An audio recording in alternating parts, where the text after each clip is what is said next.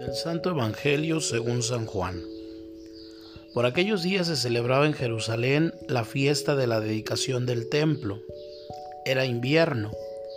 Jesús se paseaba por el templo bajo el pórtico de Salomón. Entonces lo rodearon los judíos y le preguntaron, ¿Hasta cuándo nos vas a tener en suspenso? Si tú eres el Mesías, dínoslo claramente. Jesús les respondió, Ya se los he dicho y no me creen. Las obras que hago en nombre de mi Padre dan testimonio de mí, pero ustedes no creen porque no son de mis ovejas.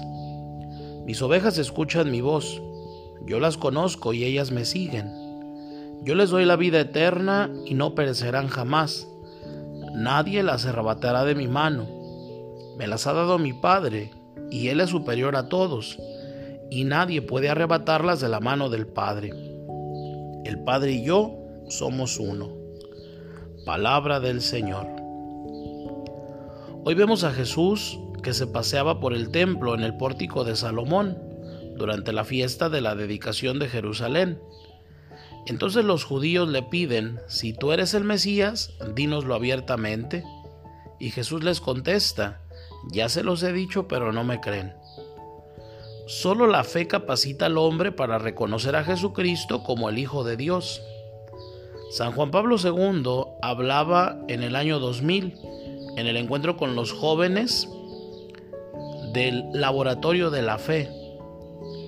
Para la pregunta, ¿quién dice la gente que soy yo? Hay muchas respuestas, pero Jesús pasa después al plano personal. ¿Y ustedes quién dicen que soy yo? Para contestar correctamente a esta pregunta es necesaria la revelación del Padre. Para responder como Pedro, tú eres el Mesías, el Hijo de Dios vivo, hace falta la gracia de Dios.